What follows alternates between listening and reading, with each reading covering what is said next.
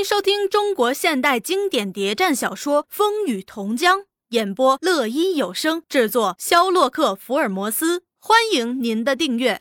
第一百四十三集，徐果前会上下幕后没敢露面，却叫他女人出来密约旧日大姑党羽会面。原来大姑在天雄古匪中，由于平时笼络了一批人，加上嫡系亲族关系，实力不弱。如果大头不是暗算成功，双方要较量，优势还是大姑一方。自从天雄大姑相继被杀后，这部分人群龙无首，遂散了。大头怕他们，不敢重用，想收拾他们，又在外面与许天才有事儿，所以都在星散状态。徐果一回上下墓，就按三多部下的秘计行事。他先拉住大姑派的几个小头目。对他们说：“这儿的江山是谁打的？谁不知道是天雄大哥和大姑打的？那大头不过是半途插了进来，又见他是外地人，他恩将仇报，为了个人想升官发财，勾结了中央军乡团队，出卖天雄大哥和大姑。现在他是稳坐副司令宝座了，我们每个人的头上却被上了紧箍。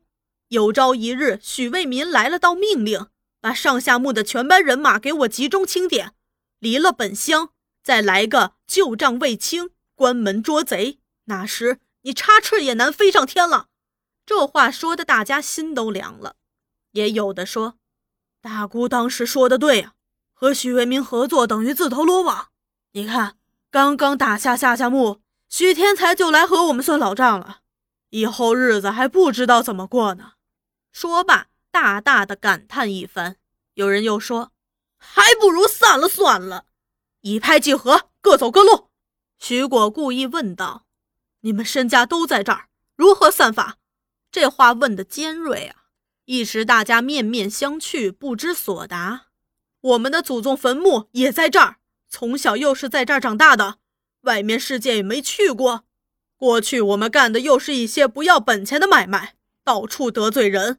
人家不找机会同你算账，许大头不是本乡本土人，又搭上中央军许为民关系，搞得下去是副司令，搞不下去拍屁股一走，我们却在这儿受一辈子的苦。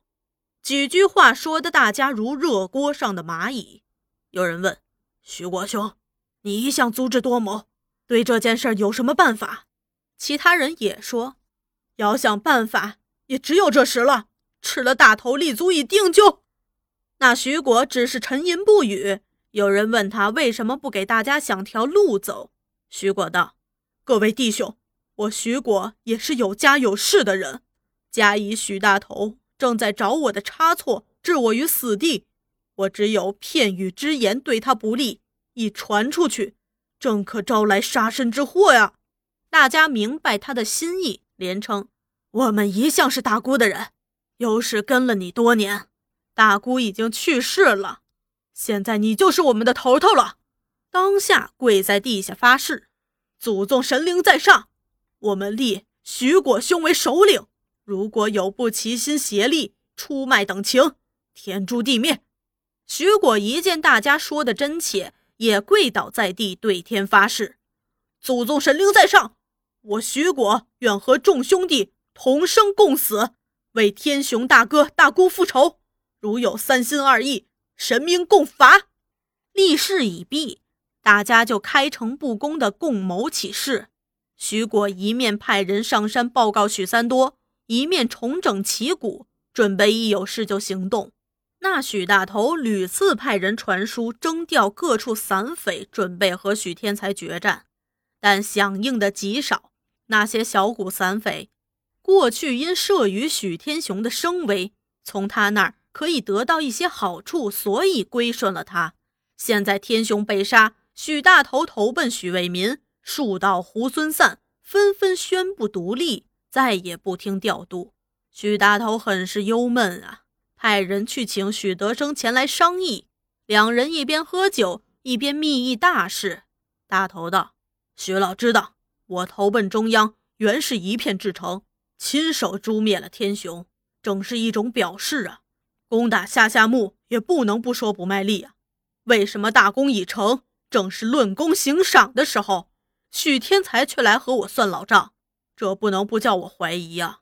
许德生从事成后，为了奖赏，也为了官职，曾要求觐见吴特派员多次，可是都被推脱掉了。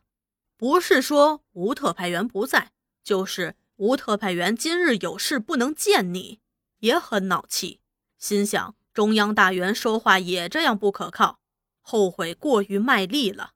当下也说：“你现在是副司令了，也可以派人去找吴特派员。”请他从中周旋。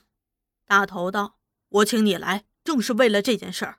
当初接洽归顺的是你，现在出了事儿，收拾残局的也得是你。解铃还需系铃人。”那许德生也正情绪不佳，几杯酒下肚，更是闷闷不乐。当时就推脱，中央军连王连在内的都已撤回大城了，我这时也无能为力了。徐老能不能亲自上大城一趟？呵，说句实话，现在大功已成，那吴特派员是大富大贵的人，也不见得愿意见我这山野穷汉。大头很是吃惊，前有大军压境，后无援兵，叫我如何是好？许德生只是默默喝酒，两个人一顿酒从下午直喝到了二更天。却还想不出个办法来。两人正在借酒消愁的时候，忽见有一批人马匆匆进来，在门外守卫的飞虎队亲信人员想拦阻他，那为首的只说：“攻势紧急，不能拖延。”当下就有人把那卫队看住，十来个人，十来条匣子炮，一阵风似的径奔入内，其中就有徐果夹杂在内。只见许大头和许德生正在灯下对饮，都有几分酒意。当时那为首的叫声：“副司令，事情不好了！”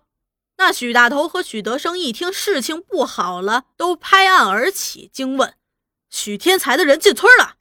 说时迟，那时快，许果一马当先，开枪就打，跟着又是一顿乱枪，当堂把许大头、许德生打翻在地。